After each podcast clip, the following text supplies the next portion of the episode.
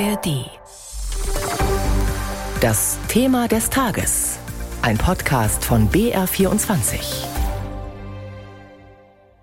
Plötzlich ging es ganz schnell. Kaum hatte das EU-Gipfeltreffen in Brüssel begonnen, da konnte man schon vermelden, es gibt eine Einigung. Alle 27 Mitgliedstaaten haben sich auf die weitere Finanzhilfe für die Ukraine geeinigt. Ungarn hat seinen Widerstand aufgegeben.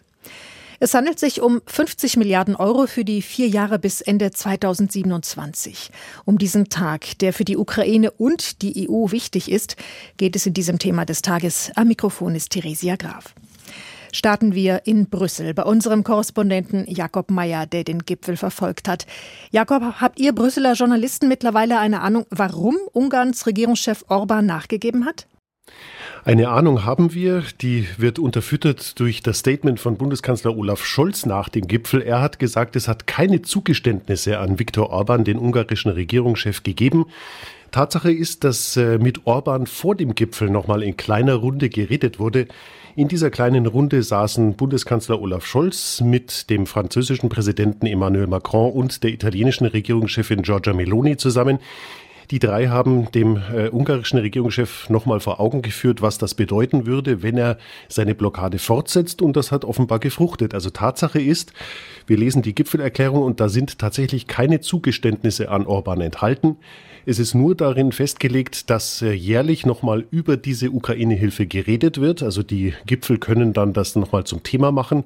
Und es besteht die Möglichkeit, dass nach zwei Jahren nochmal überprüft wird, was da an die Ukraine gezahlt wird.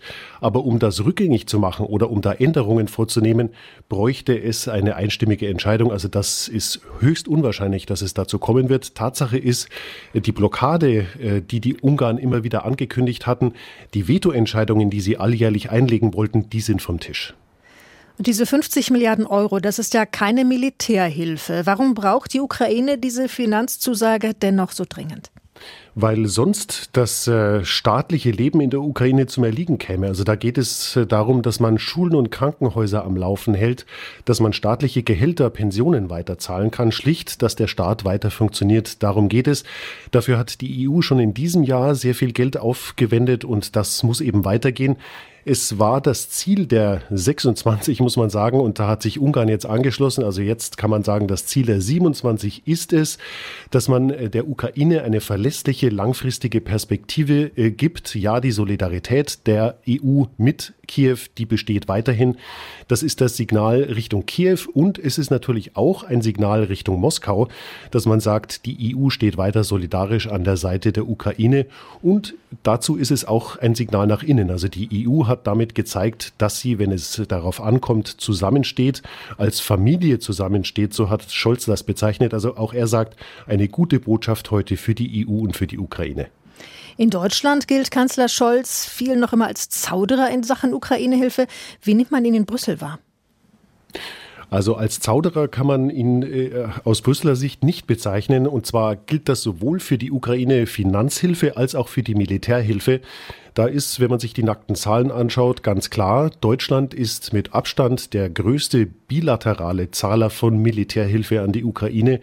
Es gibt Zahlen des Kieler Instituts für Weltwirtschaft und daraus geht hervor, 17 Milliarden sind das in diesem Jahr. Da ist Deutschland mit Abstand an der Spitze. Ganz vorne natürlich die USA, aber dann kommt innerhalb der EU Deutschland und dann kommt lange nichts. Und die großen Staaten, Frankreich, Italien, Spanien, die sind mit weitem Abstand dahinter. Und das ist auch ein Anliegen, das Scholz hier am Gipfel vorgebracht hat, dass er sagt, es muss viel mehr bilaterale Militärhilfe für die Ukraine geben, auch mit Blick auf den November, auf die US-Wahl, da weiß man ja nicht, ob Donald Trump ans Ruder kommt. Wenn dem so sein sollte, dann wären die Europäer in der Ukraine Militärhilfe weitgehend auf sich alleine gestellt. Also da muss sich Europa warm anziehen und vorbereiten. Und deshalb hat Scholz an die anderen appelliert, äh, ihre Entscheidungen dazu überdenken und mehr zu liefern. Vielen Dank an Jakob Mayer in Brüssel. Wechseln wir jetzt den Blickwinkel und schalten nach Kiew zu unserer Korrespondentin Sabine Adler. Hallo, Frau Adler. Hallo, Grüßi. Wie wichtig ist die heutige Brüsseler Entscheidung für die Psyche dieses kriegsgebeutelten Landes? Das ist total wichtig. Das ist aus zweierlei Gründen wichtig. Erstens, dass es eben nicht stimmt, dass Europa kriegsmüde geworden sei und in der Unterstützung nachlassen werde. sondern das Gegenteil ist der Fall. Es hat Einigkeit bewiesen, die europäischen Länder, alle 27. Wir haben es gerade gehört, mit Haken und Ösen, aber immerhin. Und auf der anderen Seite haben wirklich viele Zivilisten sozusagen echt gezittert, denn die Polizisten, die Lehrer, die Ärzte, die Rentner wussten nicht, ob mit dieser heutigen Entscheidung ihr Gehalt, ihre monatlichen Einkünfte in Gefahr geraten könnten. Und äh, das ist eben noch mal gut gegangen. Die Wirtschaftsministerin Frau Sviridenko hat gesagt, dass sie mit der ersten Tranche von 4,5 Milliarden Euro im März rechnet, also große Erleichterung in Kiew. Sie haben die Stimmen angesprochen, die vor Kriegsmüdigkeit in westlichen Hauptstädten warnen, was ja dazu führen könnte, dass die Unterstützung für die Ukraine nachlässt. Wie ist das in der Ukraine selbst? Werden die Ukrainer dort mittlerweile kriegsmüde? Was sagen Ihnen die Menschen, mit denen Sie sprechen?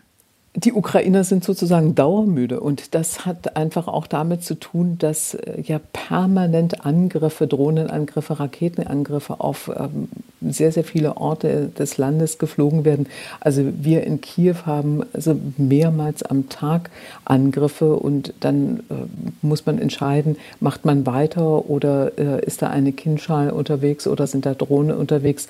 Das sind immer so diese Momente, wo ähm, die Menschen überlegen, lieber in den Schutzraum zu gehen oder doch weiter zu arbeiten. Und das Ganze spielt sich ja nachts genauso ab. Und dann da durchzuhalten und zu wissen, ähm, es kann wirklich jeden Augenblick vorbei sein, das Haus kann zerstört sein, das geht wirklich äh, an die Substanz, das zehrt an den Kräften. Aber es gibt natürlich auch keine Wahl. Und das ist das, was wir dann immer in den Gesprächen auch gehören. Was ist die Alternative?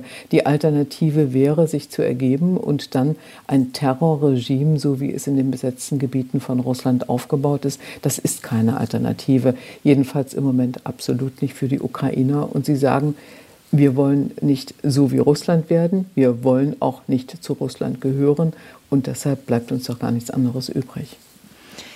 Wie unterscheidet sich der Alltag heute in ukrainischen Städten von dem Alltag vor zwei Jahren? Sehen Sie da einen Unterschied? Also ich habe den einen Unterschied schon beschrieben. Vor zwei Jahren war es so, da gab es ja wirklich äh, viele Orte und Städte, die besetzt worden sind, die zum Teil zurückerobert worden äh, worden, äh, werden konnten. Also zum Beispiel die Orte nahe bei Kiew. Die Besetzung von Kiew ist ja glücklicherweise abgewendet worden, aber Irpin, Bucha, viele andere Orte sind besetzt worden und haben wirklich Schreckliches erlebt. Und diese Ungewissheit, wie lange die Kraft reicht, wie lange die ukrainische Armee mit Munition versorgt werden kann, auch Soldaten hat, das muss man ganz klar sagen, diese Ungewissheit bleibt.